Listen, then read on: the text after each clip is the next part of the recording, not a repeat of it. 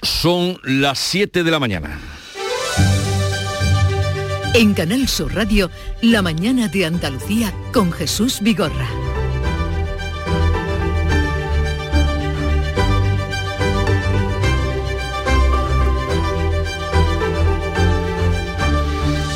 Queridos oyentes, es 22 de diciembre, quién lo diría, pero todo llega y en dos horas comienza el sorteo extraordinario de la Lotería de Navidad. Estamos preparados para vivir con todos ustedes una mañana, una de las mañanas más especiales de todo el año.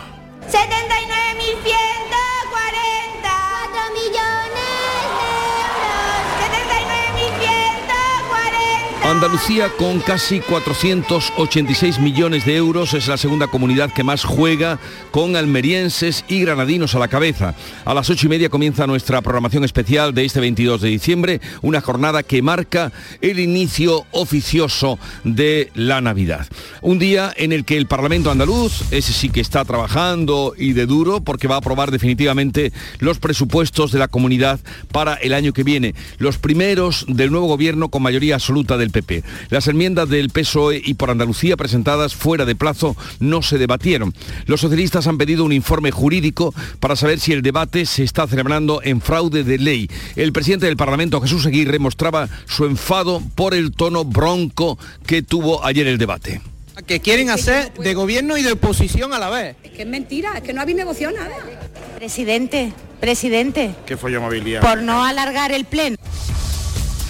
Finalmente, el Senado no podrá votar hoy sobre la reforma para renovar el Constitucional. Se lo impide este mismo tribunal que mantiene su decisión de suspender la tramitación parlamentaria de las dos enmiendas incorporadas a la proposición de ley sobre la sedición y la malversación que sí saldrán adelante. En el último cara a cara del año, en el Senado, Feijó pedía a Sánchez que deje de reducir a cenizas la democracia y Pedro Sánchez acusaba al PP de enmudecer al Parlamento por el recurso ante el Constitucional su gobierno va de incendio en incendio, pero por favor no se puede permitir reducir a cenizas la arquitectura democrática e institucional de España. El señor Feijó lleva nueve meses en la política nacional. ¿Y qué es lo que ha conseguido? Todo un hito en la historia democrática de este país, que es enmudecer a las Cortes Generales. Anoche entró el invierno que según las previsiones de la Agencia Española de Meteorología será más cálido de lo normal, seco en las provincias occidentales y con más lluvia, fíjense, mm, de lo que es la norma o lo normal en las orientales. Y terminada la noche más larga, el invierno se estrena con más sol que nubes y temperaturas templadas, con máximas en ascenso en el interior oriental y en las sierras béticas y sin cambios en las demás zonas. Los vientos son variables y flojos. Volvemos. Y conocemos ahora cuál es el, estado de las carreteras en Andalucía. Nos informa desde la DGT Patricia Arriaga. Buenos días. Muy buenos días. Pues arranca esta jornada de jueves y afortunadamente lo hace con tráfico bastante tranquilo la red de carreteras andaluzas. Por el momento sin retenciones ni en la red viaria principal ni en la secundaria. Pero eso sí, precaución porque pueden encontrar bancos de niebla, especialmente a esta hora en la provincia de Sevilla. Así que moderen la velocidad y aumente la distancia de seguridad.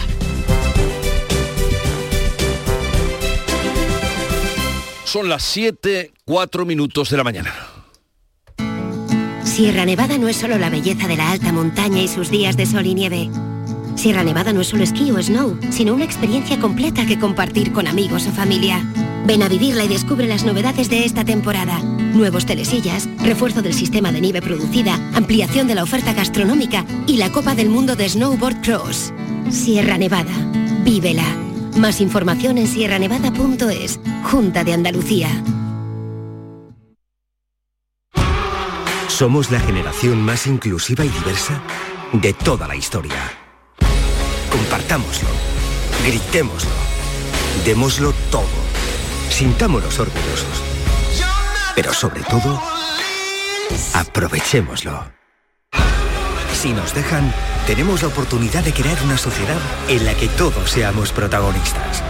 Tú también. Grupo Social 11. Generación Inclusión. Hola, soy Enrique Romero y quería decirte que ya tienes a tu disposición los artículos oficiales del programa Toros para Todos. Entra en tiendatorosparatodos.es y descubre toda la gama de productos de tu programa de toros favorito. También puedes gestionar tus pedidos a través del teléfono gratuito 900-649-342. Repito los datos para que no se te olviden tienda torosparatodos.es o al teléfono 900-649-342. ¡Que lo disfrutes! En Canal Sur Radio, la mañana de Andalucía con Jesús Bigorra. Noticias. Se lo estamos contando a las 9 de la mañana. Comienza en el Teatro Real de Madrid el sorteo extraordinario de la Lotería de Navidad. Este año se van a repartir 2.520 millones de euros en premios. ¿Y quién no diría que a ustedes que comienzan ahora la jornada pudiera tocarles algún pedacito. Manuel Pérez Alcázar. Y el premio más buscado, Jesús, es el gordo, que agracia con 400.000 euros cada décimo. Andalucía, con casi 486 millones de euros, es la segunda comunidad que más juega con almerienses y granadinos a la cabeza con unos 69 euros de media. Sevilla, Cádiz y Málaga son las ciudades andaluzas más agraciadas por el premio gordo. Los bombos están fabricados aquí en Andalucía por la empresa de Chiclana Fluid Mecánica Sur. Su director técnico Rafael Vallejo reduce al mínimo cualquier fallo de que falla una parte de algo de eléctrico. Con respecto a, abrirse y demás, no, ahí no hay riesgo ninguno, que no salga la bola, a veces se queda, los niños no hacen un recorrido completo de lo que es la manivela y parece que se quedan caquilladas, pero no es, problema del bombo. No creo que, bueno, pueda ocurrir algo en la, parte de mecánica de la transmisión. Y desde las ocho y media de la mañana vamos a dedicar una programación especial para llevarles una jornada que marca el inicio de las fiestas navideñas. Con todas las voces o muchas de la radio que son familiares para ustedes. Vamos a conectar precisamente con el Teatro Real. Allí se encuentra Alfonso Miranda, que para Canal Sur Radio y Canal Sur Televisión, un año más, Alfonso contará lo que acontezca. Alfonso, buenos días. ¿Qué tal Jesús, Manuel? ¿Qué tal? Buenos días. Estamos prácticamente llegando a al Teatro Real de Madrid en esta mañana fría que amanece la capital española con muchísima gente en los alrededores del Teatro Real. Anoche prácticamente al filo de la medianoche era la cola llegaba prácticamente a la plaza de, Isabel II, rodeando pues uno de los laterales del Teatro Real de Madrid. Las puertas se abren para el público a las 8 de la mañana. Este año, otra vez más, se va a volver a llenar el aforo del patio de butacas, mientras que nosotros los medios a partir de ahora, de las 7 de la mañana, ya podemos acceder al interior del Teatro Real. El año pasado el sorteo oficialmente comenzaba a las 9 de la mañana y 13 minutos. Curiosamente, 10 minutos más tarde salía el primero de los grandes premios, pero tuvimos que esperar el año pasado hasta las 12 del mediodía y 12 minutos para que asomase la cabeza el gordo. El número más alto de toda la historia de la serie de la Lotería de Navidad, el 86.148, que ese número dejaba una serie en la localidad olovense de Ayamonte. Este año no sabemos si el gordo va a ser tempranero, medianero o tan tardío como el año pasado, pero lo que sí estamos convencidos es que este año el gordo va a viajar a Andalucía. Para ello los andaluces hemos apostado este año es una cifra récord por encima de los 450 millones de euros, como a partir de las 9 de la mañana certificará el Organismo Nacional de Loterías y Apuestas del Estado. Unas ventas que a nivel de toda España este año también serán de récord por encima de los 3.030 millones de euros. Como dice Jesús Manuel, a partir de las 8 y media de la mañana, la ilusión vamos a repartirla desde Madrid, desde el Teatro Real, a todos y cada uno de los andaluces. Eh, volveremos a conectar contigo, Alfonso, que ya se encuentra o camino llegando al Teatro Real, eh, rodeado además por personajes de lo más variopintos. Vamos a otro lugar también señero, como es el Parlamento de Andalucía, donde hoy hay trabajo, se aprueba definitivamente este jueves los presupuestos de la Junta para 2023. Son estos los primeros presupuestos del nuevo gobierno con mayoría absoluta del PP. El debate ha sido bronco y sin enmiendas del PSOE y por Andalucía que las registraron fuera de plazo. Ana Giraldez. A las 10 de la mañana se retoma el Pleno que va a aprobar el primer presupuesto de la Junta con mayoría absoluta del PP. El gobierno acepta siete enmiendas de Vox y tres de Adelante Andalucía. Las de PSOE y por Andalucía no se han debatido porque los grupos las presentaron fuera de plazo. Los socialistas han pedido un informe jurídico para saber si el debate se está celebrando en fraude de ley. El asunto ha enturbiado el debate y ha enojado al presidente. Jesús Aguirre ha reprochado al portavoz del PP que presente sin avisar in boche las enmiendas de los grupos que los grupos de izquierda registraron fuera de plazo. No, no habría que decir... Señor Martín, usted me tenía que haber informado previamente de este tipo de enmiendas para, para eso lo he dicho yo directamente a los jurídicos. Ahora no puede entregarme ahora un taco de, de, de enmiendas sin saber nada por parte de la mesa. Bien. Unas cuentas que ascienden a algo más de 45.600 millones de euros, casi un 13% más de las del último presupuesto aprobado. Y vamos a hablarles del Tribunal Constitucional que rechaza el recurso del Senado contra la paralización de las enmiendas del Gobierno que reforman la elección de magistrados del propio tribunal. De este modo, el Pleno de la Cámara Alta aprobará hoy solo la reforma del Código Penal que suprime la sedición y que rebaja la malversación. Olga Moya. El Constitucional ratifica su posición y en el Pleno extraordinario de este miércoles ha rechazado el intento del Senado de que permitiera votar hoy ambas enmiendas. El Tribunal mantiene la suspensión de la tramitación. El recurso del Senado ha sido rechazado por seis votos del bloque conservador, frente a los cinco de la minoría progresista. Previamente, el tribunal rechazaba las recusaciones formuladas por la Fiscalía, siguiendo el criterio de Unidas Podemos contra el presidente González Trevijano y el magistrado Antonio Narváez. En el último cara a cara del año en el Senado, Pedro Sánchez ha acusado al PP de enmudecer al Parlamento por el recurso ante el Constitucional. El señor Feijó lleva nueve meses en la política nacional. ¿Y qué es lo que ha conseguido? Todo un hito en la historia democrática de este país, que es enmudecer a las Cortes Generales. Feijó ha pedido a Sánchez que deje de reducir a cenizas la democracia. Ha pisado usted este mes el acelerador de la degradación institucional. Ya sé que su gobierno va de incendio en incendio, pero por favor no se puede permitir reducir a cenizas la arquitectura democrática e institucional de España que nos ha costado 40 años en fortalecer. Pues así las cosas, el gobierno, que ya tiene el apoyo de sus socios, esperará a conocer el auto del Constitucional para presentar la proposición de ley que recoja las enmiendas que ahora ha tumbado el tribunal. Aunque se anunció que se registraría esta semana para tramitarla por vía express, el Ejecutivo ha decidido esperar a conocer el auto del Constitucional. La intención es que se habilite enero para poder debatirla y aprobarla antes de que acabe ese mes. Los socios parlamentarios garantizan su apoyo. Desde Esquerra, Rufián presiona. No les dejaremos tirados. Y lo hacemos simplemente por dignificar la democracia, porque ante todo, antes que independentistas, somos demócratas.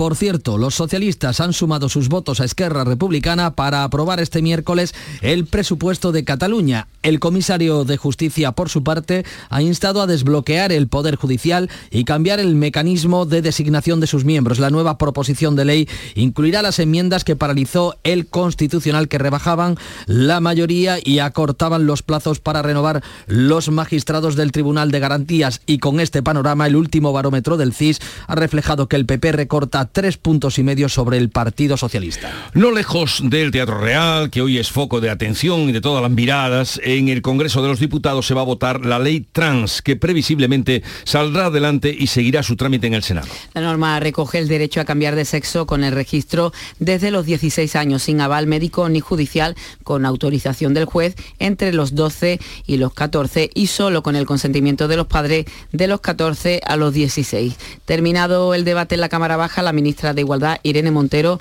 se ha felicitado por el paso dado. Hoy este Congreso cierra armarios y abre puertas y ventanas para asegurar vidas libres a todas las personas trans y a las personas LGTBI. Y como se preveía, se aleja la posibilidad de un salario mínimo interprofesional consensuado entre gobiernos, sindicatos y patronal para el año que viene. Y es que la COE no acudió a la reunión de este miércoles, pero sí ha propuesto una subida de 40 euros al mes. Los sindicatos quieren que se acerque a los 100. El gobierno no ha mostrado aún sus preferencias y se, se remite a una próxima reunión, todavía sin fecha. El presidente de la CEA, Javier González de Lara, la Confederación de Empresarios de Andalucía, ha sido reelegido vicepresidente de la patronal española. Tal y como se preveía, hoy entra en vigor también el reglamento de la ley del suelo de Andalucía, la llamada lista. Se completa así la revisión del marco normativo de ordenación del territorio y urbanismo iniciada hace tres años por el gobierno andaluz para reducir la maraña normativa y el atasco urbanístico que ha lastrado el desarrollo de los municipios andaluces. Entre las principales novedades, el reglamento crea las entidades urbanísticas certificadoras, un nuevo instrumento de colaboración público-privada para dar soporte a los ayuntamientos. Y sin duda hay mucha gente que está esperando más esta entrada en vigor del reglamento de la ley del suelo que la lotería. Hablaremos de este asunto a partir de las 8 y cuarto con Marifran Carazo, que es la consejera de Fomento, Articulación del Territorio y Vivienda. Y el gobierno estudia ahora una rebaja del IVA a algunos productos básicos seleccionados de la cesta de la compra, como viene pidiendo el Partido Popular. Bajaría el impuesto al tipo súper reducido del 4%, el aceite, el pescado o la pasta, según el confidencial. Esta propuesta hasta ahora había sido rechazada por las ministras de Economía y Hacienda, una propuesta que defendía el Partido Popular. Se aleja de la, vicepresidenta Yolanda Díaz, que en este caso ella proponía topar el precio de alimentos, algo que chocaría con las reglas de libre competencia. Lo que está prácticamente descartado por el Gobierno es el mantenimiento del descuento de los carburantes. La luz hoy baja un 19,5% hasta los 52,51 euros el megavatio hora. Es el precio más bajo en lo que llevamos de año. España ofrece a Perú que Cádiz comparta con la sede del Congreso eh, el Congreso de la Lengua previsto para el mes de marzo. La Real Academia Española celebra hoy un pleno extraordinario para hablar de la organización de ese Congreso. Ante la inestabilidad política y social en Perú, España ha ofrecido Cádiz como cosede. La idea es iniciar en la capital gaditana el Congreso y posteriormente desarrollar la segunda parte en Perú. La decisión es complicada porque depende conjuntamente de las academias de la lengua y del propio país. La concejala de Cultura de Cádiz, Lola Cazalilla, asegura que ellos están preparados. Bueno, podemos eh, bloquear espacios, incluso eh, posponer o trasladar ciertas programaciones y priorizar esto que, en un primer momento es lo que, lo que se pretende. Confiamos en que de aquí a final de año tengan que tomar una decisión el tiempo apremia, pero ya veremos si el Congreso viene a Cádiz finalmente. El proyecto del acelerador de partículas que se construirá en la localidad granadina de Escúzar busca apoyo de varios países europeos después de quedar ya sin rival. Alemania, Italia o Polonia son fundamentales en estos apoyos. Por eso la rectora de la Universidad de Granada, Pilar Aranda, ha anunciado una importante convocatoria. Previsiblemente en el mes de marzo habrá un encuentro aquí al máximo nivel para la financiación, porque saben que el proyecto está concedido, ahora lo que estamos es en esa búsqueda de financiación. Indicar además que el 23 de enero visitaré el CER, que es el centro en Ginebra, por firmar un convenio con el CER de, bueno, de acelerar determinados procedimientos y la verdad que el proyecto va muy bien. Otro proyecto por ahora perdido. Granada tiene dos meses para recurrir la decisión del Consejo de Ministros sobre la Agencia de Supervisión de Inteligencia Artificial que ha resuelto a favor de La Coruña. Según los juristas, será clave que el Supremo suspenda la decisión del Gobierno ya que estos recursos tardan más de un año en resolverse. La Junta espera que haya entendimiento con el Ejecutivo Central sobre Doñana en la reunión que se va a celebrar la próxima semana. El Gobierno andaluz acude con la mejor disposición, como ha dicho el consejero de Medio Ambiente, Ramón Fernández Pacheco, que ha pedido aparcar las diferencias y conseguir acuerdos que beneficien al futuro Parque Nacional. Los reproches constantes por Doñana se tiene que acabar. Creo que Doñana no necesita más titulares grandilocuentes. Doñana lo que necesita son soluciones concretas y grandes pactos que orillen nuestras diferencias y no hagan centrarnos en lo realmente importante, que es salvaguardar los valores ecológicos de ese tesoro de la naturaleza que tenemos en Andalucía. Zelensky, el presidente de Ucrania, se va de Estados Unidos con sus objetivos cumplidos, más armas y más financiación. Ucrania y Estados Unidos envían un mensaje de unidad y de fuerza a Rusia. El presidente de Estados Unidos, Joe Biden, ha prometido 1.800 millones de dólares en armamento. Por primera vez se incluyen los ansiados misiles patrios capaces de interceptar drones y derribar misiles. Zelensky ha dicho en su discurso que esta ayuda no es caridad. Your money is not charity. Vuestro dinero no es caridad, es una inversión en la seguridad global que nosotros manejamos de la manera más responsable.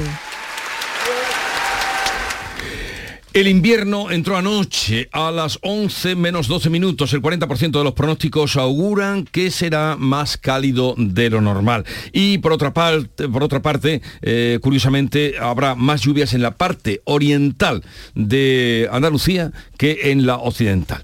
Y la película española Alcarrás, ya en el terreno de la cultura, de Carla Simón, se queda fuera de la carrera para los Oscar. Alcarrás no ha logrado pasar el corte de las 10 cintas finalistas para la gala de los Oscar, que se va a celebrar el próximo 12 de marzo. A finales de enero se anunciarán las cinco finalistas de esta categoría Mejor Película Extranjera. Se queda fuera Alcarrás, pero no le resta ni un ápice de ser una grandísima película altamente recomendable.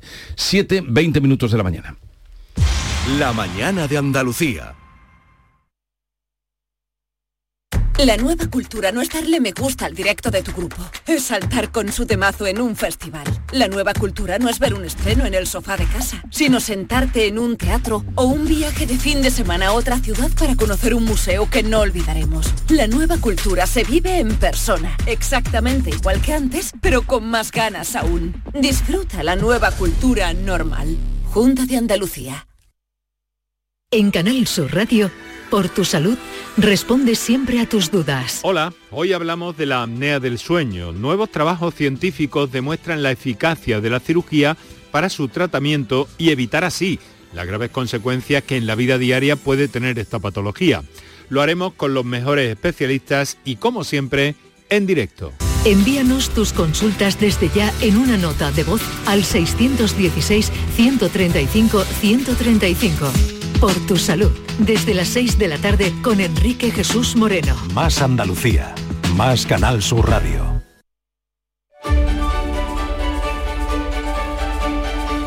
Vamos al, vamos al resumen de prensa asegurando que no abandonará su puesto ni aunque toque alguno de los cinco décimos que lleva.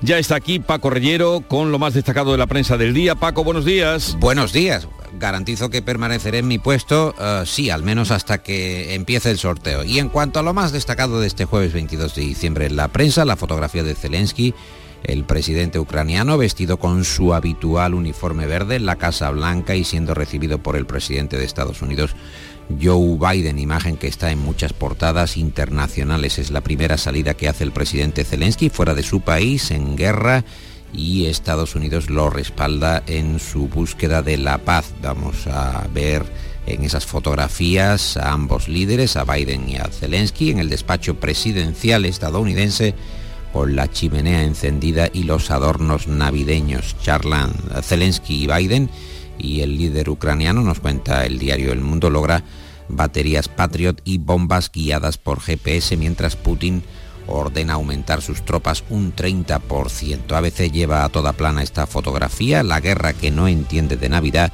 y Zelensky le dijo a los congresistas estadounidenses una frase que según el español va a quedar para la historia, vuestro dinero no es caridad. Cambiando de asunto, también para ABC, la noticia principal del día es que el nuevo modelo universitario se somete a las demandas nacionalistas y explica este diario que la ley que se va a aprobar hoy en el Congreso borra cualquier alusión al territorio nacional y rebaja los eh, requisitos para ser inspector. Se rompe el sistema de equidad entre las comunidades al fraccionar la gestión de las becas en 17 sistemas diferentes. Oye Paco, ¿y qué cuenta la prensa respecto al rechazo del Tribunal Constitucional de los recursos de la Fiscalía y de las dos cámaras? El diario.es anota que la mayoría conservadora en el Constitucional rechaza de nuevo que el Senado pueda votar la reforma sobre su renovación. El país subraya la división del TC en su negativa a aceptar la petición del Ministerio Público para apartar a esos dos magistrados conservadores, aunque hay que recordar que otros dos progresistas también tienen caducado su mandato. El TC mantiene la paralización del plan de Sánchez para controlarlo, subraya el mundo en portada, y en el Senado choque Sánchez Feijó, ataques entre el presidente del gobierno y el líder de la oposición. Sánchez le dijo a Feijó que su única aportación ha sido enmudecer las Cortes y el presidente del PP le reclamó que vuelva a la Constitución. El diario digital El Español interpreta que el PP logra alargar un mes el desgaste de Sánchez por el cambio de reglas para los nombramientos del TC. Los populares celebran, según este digital El Español, que el gobierno tenga que presentar otra iniciativa para aprobar su reforma judicial, porque eso rompe el plan de Sánchez, digo, en interpretación del español. Bajo este clima político, nos cuenta ABC, el choque institucional va a marcar el mensaje de Navidad del Rey. Está preparado ya el set de rodaje en la zarzuela para grabar entre esta tarde o mañana o incluso emitir en directo el discurso con el que Felipe VI se va a dirigir a los españoles. Hay más noticias de interés en los diarios de hoy. Por ejemplo, esta, el anteproyecto de ley de función pública que prepara el gobierno, incluye apartar a los funcionarios de sus puestos si no desarrollan su actividad conforme a lo que se exige, nos cuenta el país, asunto que ha soliviantado a organizaciones y representantes de los funcionarios, funcionarios que serán evaluados anualmente, lleva su portada del mundo, y podrán perder el sueldo. La noticia principal de ese diario del mundo es que el tesorero del PSOE de Valencia amañó contratos en la etapa de Chimo Puig. La UCO acredita que José María Cataluña intermedió en contratos con el Ejecutivo actual. Pesadilla en la cocina y pesadilla en la factura de la Navidad. Se titula un reportaje del país que lleva a su portada señalando que productos como el cordero, el besugo y los polvorones disparan a sus precios en estas fechas. En la prensa provincial, por ejemplo, en el Ideal de Almería, comisiones que anuncian un calendario de movilizaciones ante el deterioro progresivo del servicio sanitario y denuncia la falta de personal. En el Ideal de Granada nos dicen que los granadinos son los andaluces que más se gastan en la tentativa de que les toque el gordo. Casi 340.000 billetes se han vendido en la provincia granadina. ABC también detalla que cada andaluz jugará una media de 57,32 euros en la Lotería de Navidad de 2022 foto de portada del Ideal de Granada para Miguel Ríos, que cerró ayer la reunión del Cervantes en la capital granadino. ¿Cuántos años, nos preguntamos, lleva despidiéndose Miguel Ríos? En el diario de Cádiz, España, que ofrece a Cádiz como sede compartida del Congreso Internacional de la Lengua 2023 y el Diario Sur que nos cuenta que la Nochebuena en hoteles y en restaurantes está ganando adeptos en Málaga. Por último, en cuanto a este repaso a la prensa de Andalucía, la prensa jienense que anota que no se prevén nuevas lluvias en Jaén mientras eh, los pantanos recogen la caída. En un momento estamos con el deporte. El 30 de diciembre disfruta del concierto de la Fundación Barenboim Said en el Auditorio Manuel de Falla, bajo la dirección del maestro Nuno Coelho y Denis Kosukin al piano. Dentro de la campaña Música por Ucrania, este concierto recoge fondos para los refugiados de la guerra. El repertorio incluye el preludio de Tristana y Solda de Wagner, el concierto para piano número 2 de Rashmaninov y cuadros de una exposición de Mussorgsky. Entradas ya a la venta. Descuentos del 15% para menores de 30 años, mayores de 65 y personas desempleadas. Esta Navidad regala música Junta de Andalucía. Tiempo para la información deportiva con Manolo Martín. Buenos días. Hola, ¿qué tal? Buenos días. No hubo sorpresas en la jornada de Copa del Rey celebrada en la tarde-noche de ayer. Solventó con contundencia la eliminatoria el Sevilla que se midió al conjunto del Torremolinos ganándole 0 a 3 para la jornada de hoy. Hay tres platos fuertes en el torneo del CAO. El Granada que se va a medir en el Carlos Tartiere al conjunto del Oviedo. El Nasti que hará lo propio recibiendo a partir de las 9 de la noche al Málaga de Pepe Mel, mientras que aquí en Andalucía a las 7 el Linares Deportivo buscará eliminar al conjunto del Racing de Santander en esta segunda ronda de la Copa del Rey que se va a celebrar esta misma noche.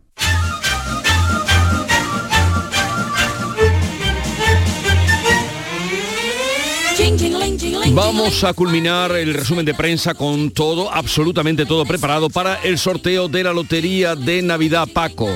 Todo, todo está preparado para el sorteo de la Navidad en el Teatro Real con una gran cantidad de personalidades diversas a las puertas para ver cantar a los niños de San Ildefonso y el diario El Mundo nos cuenta que será Juan López que desde hace nueve años se disfraza de obispo, de obispo de la lotería el primero en entrar. Lleva el hombre en las inmediaciones del Teatro Real desde el pasado sábado a las 7 de la mañana. Pasa las noches a la intemperie en la Plaza de Oriente con el fin de que nadie le robe el sitio, de ser el primero. Él dice que hace mucho frío, pero que la ilusión puede que tienen incluso hostales para asearse y para cargar el móvil, pero eh, tiene que hacer guardia por la noche, las ha eh, estado haciendo este obispo de la lotería, el obispo Lotero, que llegó a Madrid desde León y lleva el buen hombre 72 décimos. 72 décimos que lleva el obispo Lotero, no está nada mal.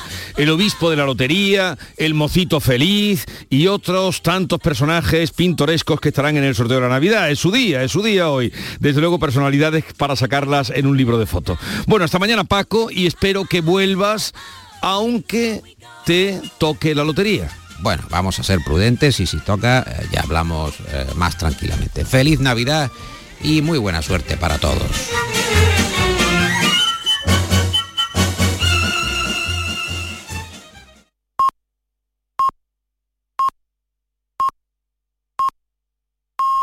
Andalucía son ya las siete y media de la mañana. En Canal Sur Radio, La mañana de Andalucía con Jesús Vigorra. Con Ana Giraldez vamos a repasar en titulares las noticias más destacadas de esta mañana extraordinaria porque a partir de las 9 comienza en el Teatro Real de Madrid el sorteo de la Lotería de Navidad. Este año repartirá 2.520 millones de euros en premios. Andalucía con casi 486 millones es la segunda comunidad que más juega con almerienses y granadinos a la cabeza. Desde las 8 y media vamos a dedicar una programación especial para llevarles el sorteo a casa. El Parlamento andaluz aprueba hoy de forma definitiva los presupuestos de la Junta para 2023. A las 10 de la mañana se retoma el Pleno que va a aprobar el primer presupuesto de la Junta con mayoría absoluta del PP. El Gobierno va a aceptar siete enmiendas a Vox y tres a Adelante Andalucía. Los socialistas han pedido un informe jurídico para saber si el debate se está celebrando en fraude de ley al no aceptarse sus enmiendas presentadas fuera de plazo. El Senado no podrá votar hoy sobre la reforma para renovar el Constitucional. El alto tribunal desestimó anoche la impugnación de la Cámara Alta que pedía levantar la suspensión solicitada por el PP, por lo que se interrumpe la tramitación de las dos enmiendas sobre sedición y malversación. El Congreso vota hoy la ley trans que previsiblemente saldrá adelante y seguirá su trámite en el Senado. La norma recoge el derecho a cambiar de sexo en el registro desde los 16 años sin aval médico ni judicial, con autorización del juez entre los 12 y 14 y solo con el consentimiento de los padres de los 14 a los 16. El presidente de Ucrania, Zelensky, se va de Estados Unidos con más armas y con más financiación. En su primer viaje al extranjero, desde que comenzó la guerra, se ha entrevistado con el presidente de Estados Unidos, ha intervenido en una solemne sesión conjunta en el Capitolio ante congresistas y senadores. Ucrania y Estados Unidos envían un mensaje de unidad y fuerza a Rusia. El invierno entró anoche a las 11 menos 12 minutos. El 40% de los pronósticos auguran que será más cálido de lo normal. Una, una cifra que sube hasta el 50% de probabilidad en las provincias más orientales. En la zona occidental de Andalucía todo indica que será también un invierno seco. En la oriental lo más probable es que llueva más de lo que es normal para esta época del año. Y vamos a recordar el pronóstico del tiempo para hoy. Para hoy se esperan cielos nubosos en la vertiente atlántica con brumas y probables nieblas matinales. En la vertiente mediterránea se esperan cielos poco nubosos. Las temperaturas máximas en ascenso, sin cambio en las zonas occidentales. Vientos variables flojos en el interior y de poniente en el litoral. 7.33 minutos de la mañana, en un momento estamos con las claves económicas del día y resumen de los acontecimientos económicos más importantes del año. Ahora es el momento de Agrupa. Con la financiación Agrupa de Cajamar puedes unir tus préstamos y créditos en un solo pago y tomar así el control de tus gastos. Ahora es el momento de organizar tus finanzas y planificar nuevos proyectos. Nosotros te ayudamos. Consulta en nuestra web apartado financiación. Financiación otorgada por GCC Consumo, Cajamar Consumo. Cajamar, distintos desde siempre. Hay un lugar donde los sentidos se despiertan. Donde todo es como antes. Donde las horas pasan sin darnos cuenta. Brindemos por lo nuestro. Porque hay que perderse para encontrarse. Si podemos desearlo, podemos vivirlo. ¿Y si nos regalamos Úbeda y Baeza? Dos ciudades, un destino.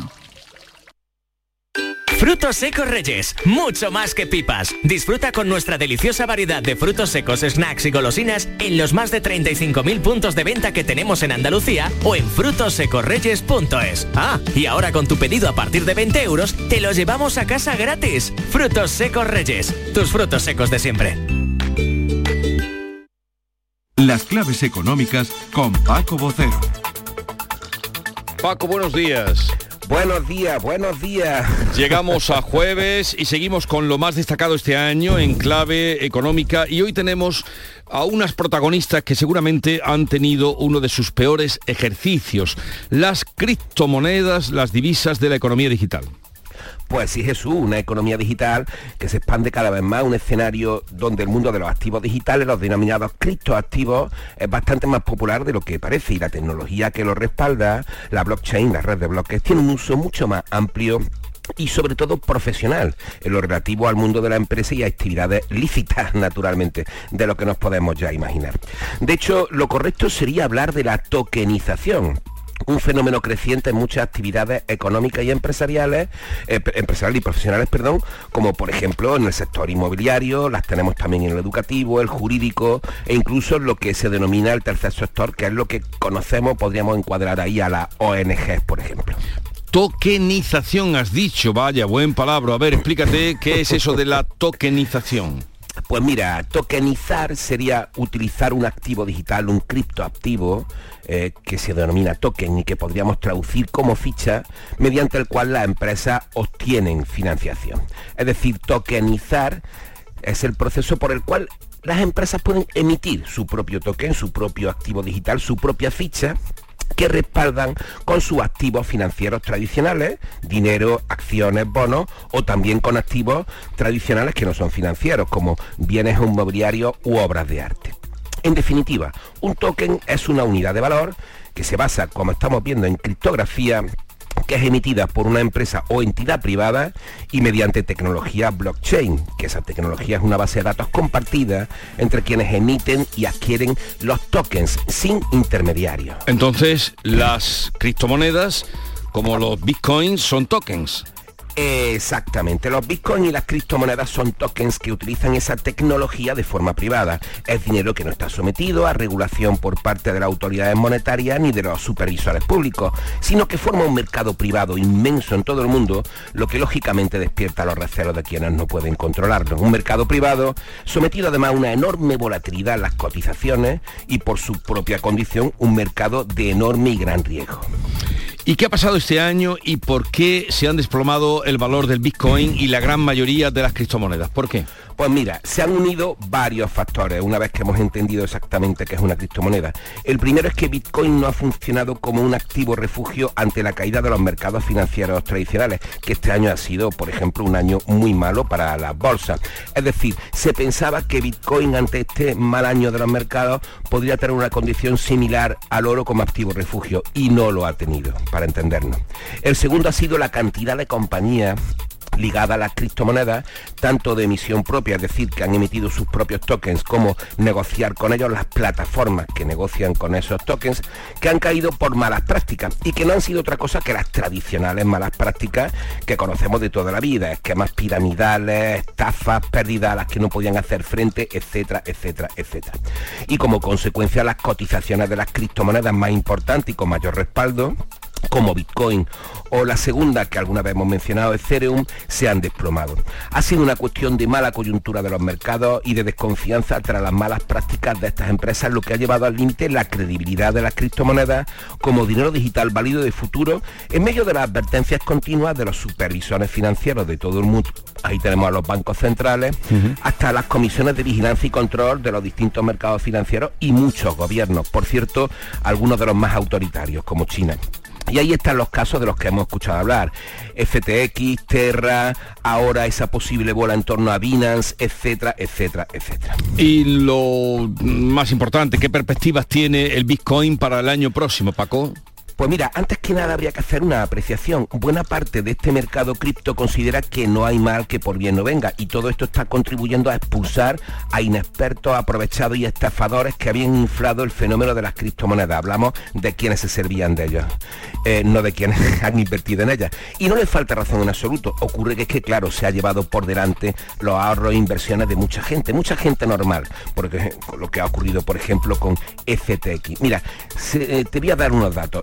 Un informe de ASUFIN, la Asociación de Usuarios Financieros, en España hay casi 4 millones y medio de personas que invierten en criptoactivos. 4 millones y medio de personas y una cuarta parte, más de un millón largo, tienen invertido más de 6.000 euros.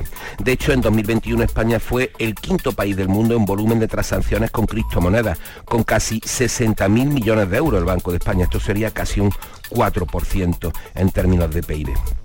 Las previsiones para el año que viene, pues mira, para todos los gustos. Hay quien dice que el Bitcoin seguirá cotizando los niveles que tiene ahora en torno a 16 mil dólares. Hay quien dice que recortará más todavía porque esto tiene bastante recorrido a la baja. Y hay quien asegura que se disparará después de esta limpieza que debe hacerse a costa de pequeños y a costa de credibilidad. Lo que sí parece que en cualquier caso ahí estará y por mucho tiempo el mundo de los criptoactivos y cada vez con mayor importancia.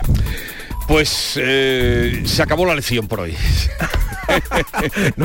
vamos a la lotería. Se acabó la lección por hoy, vamos a ver si cae algo y ya antes de invertir eh, le preguntamos a, Paco cómo hacerlo y, de qué manera segura. Oye, que tenga mucha suerte en el día de hoy, no te pierdas el programa, que va a ser un programa... vamos, en absoluto, en absoluto, estoy ya preparado como hacía mi padre, con su mantecaito y su pequeña copita de aguardiente. Eso, eh, trataremos que sea divertido, ameno y con muchas voces que pasarán por aquí. Mañana nos encontramos y además con la clave musical ya desearemos, lúcete mañana, que mañana eh, desearemos ya eh, felicidad eh, para la noche buena, ¿vale? Por supuesto, señor director. Venga, adiós, buenos días, adiós, adiós. Hasta luego. La nueva cultura no es darle me gusta al directo de tu grupo, es saltar con su temazo en un festival. La nueva cultura no es ver un estreno en el sofá de casa, sino sentarte en un teatro o un viaje de fin de semana a otra ciudad para conocer un museo que no olvidaremos. La nueva cultura se vive en persona, exactamente igual que antes, pero con más ganas aún. Disfruta la nueva cultura normal. Junta de Andalucía. En Navidad todos deseamos lo mejor para los nuestros. Desde 1953, la Logroñesa me ofrece el mejor mazapán. Un sabor único, artesano y tradicional. Pero como no solo de mazapán vive el hombre, ahora también tienen turrón blando y torta imperial. Mazapanes de Montoro la Logroñesa. La Navidad en su mesa.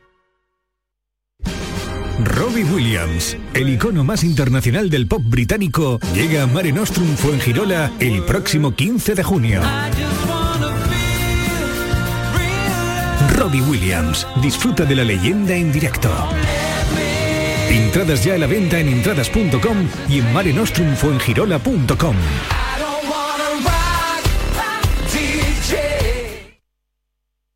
La mañana de Andalucía con Jesús Vigorra. Y vamos a contarle otras noticias Andalucía. En Almería se abre hoy al público el recién rehabilitado Hospital Provincial, que será sede del Museo del Realismo Español y que se inauguró este lunes. También abre al público la Biblioteca Central Lola López. Lola, ¿estás ahí? Bien, luego nos contará más noticias de este acontecimiento. La Junta de Andalucía se ha mostrado dispuesta a aceptar finalmente una permuta de suelos con la zona franca para construir el Hospital Regional de Cádiz. Salud, votaron. Una decisión importante que hemos conocido en el transcurso del balance económico anual que ha realizado el delegado del Estado en el consorcio, Fran González. Zona franca cede el suelo donde se levantará el centro sanitario y a cambio solicita el suelo del recinto fiscal de la Bahía de Algeciras. Estamos comprometidos y esperando a que se nos diga que las tasaciones que tiene que hacer la comunidad autónoma pues daban eh, excedente o no en esos valores y que si no, eh, pues se permutaría o se complementaría con otros suelos si hubiera un excedente en la valoración de- del suelo de aquí de Cádiz. A la espera de materializar el acuerdo con la Junta, Zona Franca eh, empieza, termina el año con un balance positivo al haber reducido su deuda en un 27%. Granada acogerá un encuentro en marzo para garantizar la financiación del proyecto de acelerador de partículas que se ubicará en Escúzar. Laura Nieto. El denominado DONES no tiene competencia de otras candidaturas en el mundo, pero necesita afianzar los recursos económicos de países como Japón, Alemania, Italia o Polonia. Por ello, la rectora de la Universidad de Granada ha anunciado la convocatoria de esta importante reunión. Previsible. Pilar Randa. Previsiblemente en el mes de marzo habrá un encuentro aquí al máximo nivel para la ver, financiación, porque saben que el proyecto está concedido, ahora lo que estamos es en esa búsqueda de financiación. Indicar además que el 23 de enero visitaré el CER, que es el centro en Ginebra, por firmar un convenio con el CER de, bueno, de acelerar determinados procedimientos y la verdad que el proyecto va muy bien. Dos niñas menores heroínas han impedido que su padre acabe con la vida de su madre, a la que apuñaló hasta en ocho ocasiones. Ha ocurrido en la localidad malagueña de Estepona, Eduardo Ramos. Las hijas escucharon voces en la escalera de la casa, salieron y encontraron a su padre en el rellano apuñalando a su madre de la que se había separado hacía dos años. Las menores frenaron la agresión, pero no pudieron evitar que asestara, como has dicho, hasta ocho navajazos antes de darse la fuga. Siguiendo un rastro de sangre de la herida autoinfringida, la policía pudo localizar al hombre que ya está detenido. La mujer de 42 años está fuera de peligro a pesar de que ingresó en el hospital en estado grave. Pues llegamos así a las 7.45 minutos de la mañana, 8 menos cuarto, tiempo ahora para la información local y todos los compañeros de las emisoras de Canal Sur Radio, atentos ya porque a las 8 y media va a comenzar el programa especial de Canal Sur Radio con motivo del sorteo, sorteo extraordinario de la Navidad. Y que haya suerte a todos, queridos compañeros.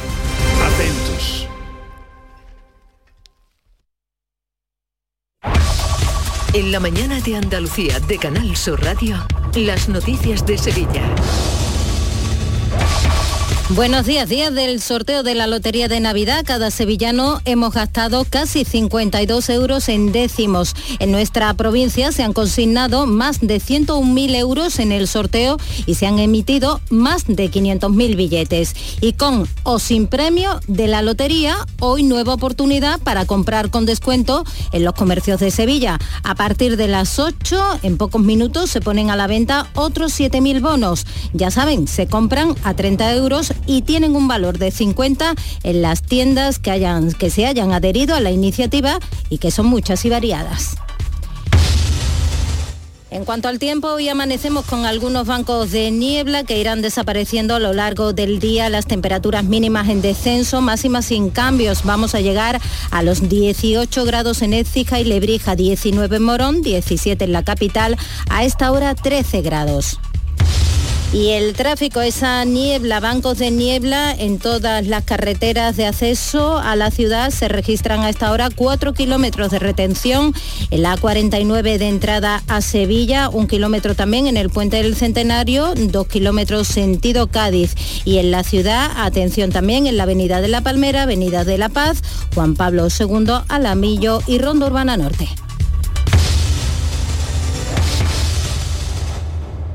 No te preguntes qué puede hacer la inspiración por ti. Pregúntate qué puedes hacer tú para encontrar un hueco en tu agenda y venir a descubrir el nuevo Kia Sportage.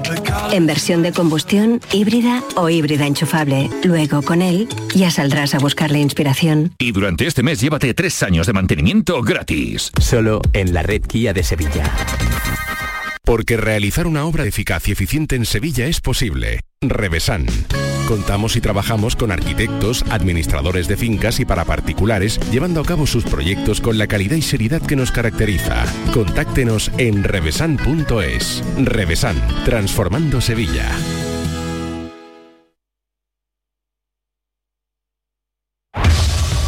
Las noticias de Sevilla. Canal Sur Radio. El gordo de Navidad ha tocado 23 veces en la provincia de Sevilla, 17 de ellas en la capital. La ciudad es la más favorecida de las capitales andaluzas en este sorteo extraordinario. Una de las administraciones que más premios ha repartido, incluso consecutivos, es la del Gato Negro, la número 13, ubicada en la avenida de la Constitución. Los loteros aseguran que este año se han acercado a lo que se vendía antes del COVID. Reconoce que ha habido alegría a la hora de comprar. Se nota que hay más alegría en la calle, que hay más movimiento en todo, aunque haya más inflación, pero se nota que como la lotería es de las pocas cosas que no ha subido, pues entonces la gente permanece fiel a, a la tradición de comprar el décimo de lotería de Navidad para- de todos los años. Y los clientes son conscientes de lo complicado que es que toque un premio, pero esperan algo de suerte para tapar agujeros. Esperemos, vamos, porque esto tampoco te saca de pobre. ¿Quién puede comprar un décimo? Con un décimo, ¿qué haces? Tapar agujeros, ¿vale? El que verdaderamente le toca la lotería es el que lleva los billetes, billetes enteros de 10 décimos. Le tocan 4 millones de euros y entonces ese sí tiene dinero. Pero ese es el que tiene dinero porque el dinero llama al dinero. Cambiamos de asunto y podría pasar a disposición judicial el hombre de 40 años que atropelló y mató a un joven de 18 años que iba en patinete. El conductor del vehículo iba ebrio y drogado. El chico cruzaba correctamente por un paso de peatones mientras un equipo especializado de la policía local investiga por homicidio imprudente contra la seguridad vial y omisión del deber de socorro a este hombre puesto que lo dejó allí tirado. Pedro Fernández, el delegado del gobierno en Andalucía, a la que ocurran este tipo de accidentes. Lamentar ese suceso que duda cabe en una persona joven que haya perdido la vida de esa manera como consecuencia de, una, bueno, una falta de las más graves que yo considero, ¿no? que es hacer uso de un vehículo eh, después de, una ingesta masiva ¿no? de, alcohol y de, estupefacientes que nos lleva a que una familia entera, bueno, todo en definitiva estemos dolidos hoy lamentando la pérdida de un chico joven que simplemente pues andaba por ahí ¿no? y pasaba por ahí. Y hoy se celebra pleno en el Ayuntamiento de Sevilla. Entre las mociones de los grupos, Ciudadanos presenta una propuesta para congelar los sueldos de los cargos políticos del Ayuntamiento en 2023. El portavoz de la formación naranja, Miguel Ángel Aumesqué, se opone a la subida del 2% que experimentarán los sueldos el año que viene. Mientras un sevillano gana una media de unos 17.000, 18.000 euros al año, los cargos políticos de, su ayuntamiento, del Ayuntamiento de Sevilla, perciben entre 53 y 55 mil euros. Y no se trata de renunciar a retribuciones acordes con las responsabilidades que los políticos asumimos. Es que no, no puede ser que seamos unos privilegiados ante una sociedad que además ahora lo está pasando tan mal. 8 menos 10. ¿Quieres comprar al mejor precio? Escucha. En Muebla Nervión estamos de liquidación por cierre. Artículos de calidad con hasta el 80% de descuento. Sofás, colchones, muebles y artículos de decoración. Solo hasta el 30 de diciembre. Más información en el 955-184027 o en mueblaycony.com. Últimos días. Date prisa, que se acaban. Esta Navidad hay mucho que agradecer. A todas y a todos los que cumplís, que amáis Sevilla, que cuidáis vuestros barrios. A todos los que os habéis portado bien con Sevilla. De parte de Melchor, Gaspar, Baltasar y sobre todo de Lipasam, gracias. Gracias por cuidar Sevilla. Lipasam, Ayuntamiento de Sevilla. ¿Recuerdas de niño la ilusión que tenías cuando llegaba la Navidad? Pues atento. En Sirsa Renault tenemos más de 300 vehículos nuevos, nuevos nuevecitos a elegir. 300 vehículos que son de entrega inmediata, para que no tengas que esperar y te lleves uno sobre la marcha. Y con descuentos de hasta 6.000 euros para que invites a los tuyos a nuestra salud. Tres deseos en uno, para que vuelvas a recuperar la ilusión. Descúbrelos en Renault Sirsa Automoción y su red de agencias. Empieza el 2023 disfrutando de los nuevos espectáculos programados en Auditorio Nissan Cartuja. No te pierdas este mes a Alex O'Doherty con Imbécil, Luis Piedraita con su show Es mi palabra contra la mía o el tributo Ludovico Musical Experience de Borja Niso, entre otros. Entra en auditorionissancartuja.com y no te quedes sin tu entrada. ¿Te lo vas a perder? Las noticias de Sevilla. Canal Sur Radio. La Consejería de Salud ha declarado no apta para el consumo el agua en el Real de la Jara. Este agua no se puede utilizar para beber o preparar alimentos, pero sí para limpieza y aseo personal. Los análisis han determinado que tiene un grado de turbidez por encima de los valores establecidos. El agua será sometida a un proceso de filtración y desinfección. Mientras dure esta incidencia, el ayuntamiento proporcionará agua apta para este consumo a los vecinos. Y la Confederación Hidrográfica del Guadalquivir no se plantea de momento ampliar el volumen de agua destinada al regadío pese a la lluvia de estos días. Su presidente Joaquín Páez ha dicho que para una campaña de riego garantizada tendría que llover cuatro veces, como lo ha hecho durante las últimas semanas. Para que haya un poco de normalidad mm, en el regadío, se tendría que repetir eh, dos veces más las mismas circunstancias, estos 350 hectómetros cúbicos habría que multiplicarlo por dos. Y para un regadío asegurado habría que multiplicarlo por cuatro. Bueno, pues nos faltan para unos regadíos asegurados 1.400 hectómetros cúbicos, ni más ni menos.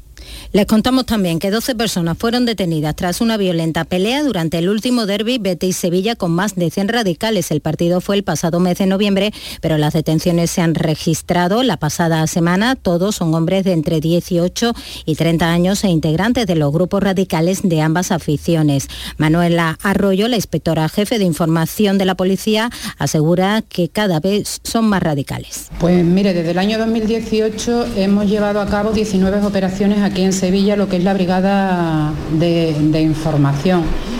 Y sí que sí que se nota pues pues bueno pues un, un repunte importante en, en, el tema de enfrentamientos y de, y de agresividad sí y vamos ya con la crónica del deporte. Manolo Martín, adelante. Hola, ¿qué tal? Buenos días. El Sevilla solventó sin mayor problema el encuentro de la Copa del Rey ante el conjunto del Torremolinos. Le ganó 0 a 3 con una actuación destacada de Carlos Álvarez, que era el encargado de marcar el primer tanto de la noche. Rafa Mir hacía el segundo y cerraba la cuenta. Joan Jordán prácticamente al final de los 90 minutos. El Betis que sigue trabajando también aquí en Sevilla, pendientes de ese partido que va a disputar el próximo viernes amistoso ante el conjunto del Atalanta y con William Carballo ya trabajando con Manuel Pellegrini.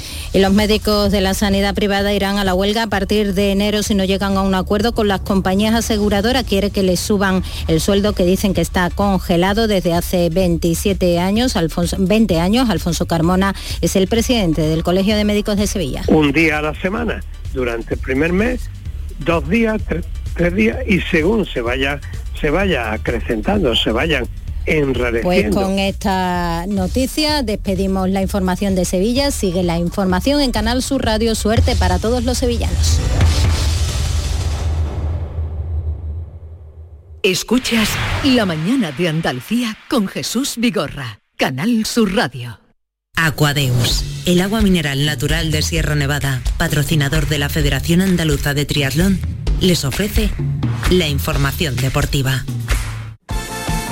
Buenos días. La jornada de Copa del Rey celebrada en la tarde-noche de ayer terminó sin sorpresas de equipos de primera división. Todos van a seguir hacia adelante, incluido el Sevilla que solventó su eliminatoria de Copa ante el conjunto del Torremolinos sin brillo, pero de manera efectiva con tres goles para dejar muy claras las diferencias entre los dos rivales. Carlos Álvarez fue el mejor del partido en el Sevilla en un encuentro que dejó satisfecho a San Paoli. En una sensación de jugar en un estadio muy difícil, con mucho viento, cancha irregular, chica difícil. El equipo ganó bien. En el Torremolinos, quejas de su entrenador, Ivón Pérez, por el arbitraje. Bueno, y dicen que si hubiera habido un bar es penalti, si dicen que el fuera de juego no es fuera de juego el que hemos metido el gol, pues cambia el partido, ¿no? Porque íbamos 1-0, eh, estábamos dentro del partido hasta que, bueno, la primera que han llegado a la segunda parte no le hemos metido en propia portería y bueno, han decidido pues pues, eh, pues lo que es los jugadores de, de, otro nivel, ¿no? Y por su parte el Granada va a visitar hoy el Carlos Tartiere para medirse al Oviedo. El partido será a las 9 de la noche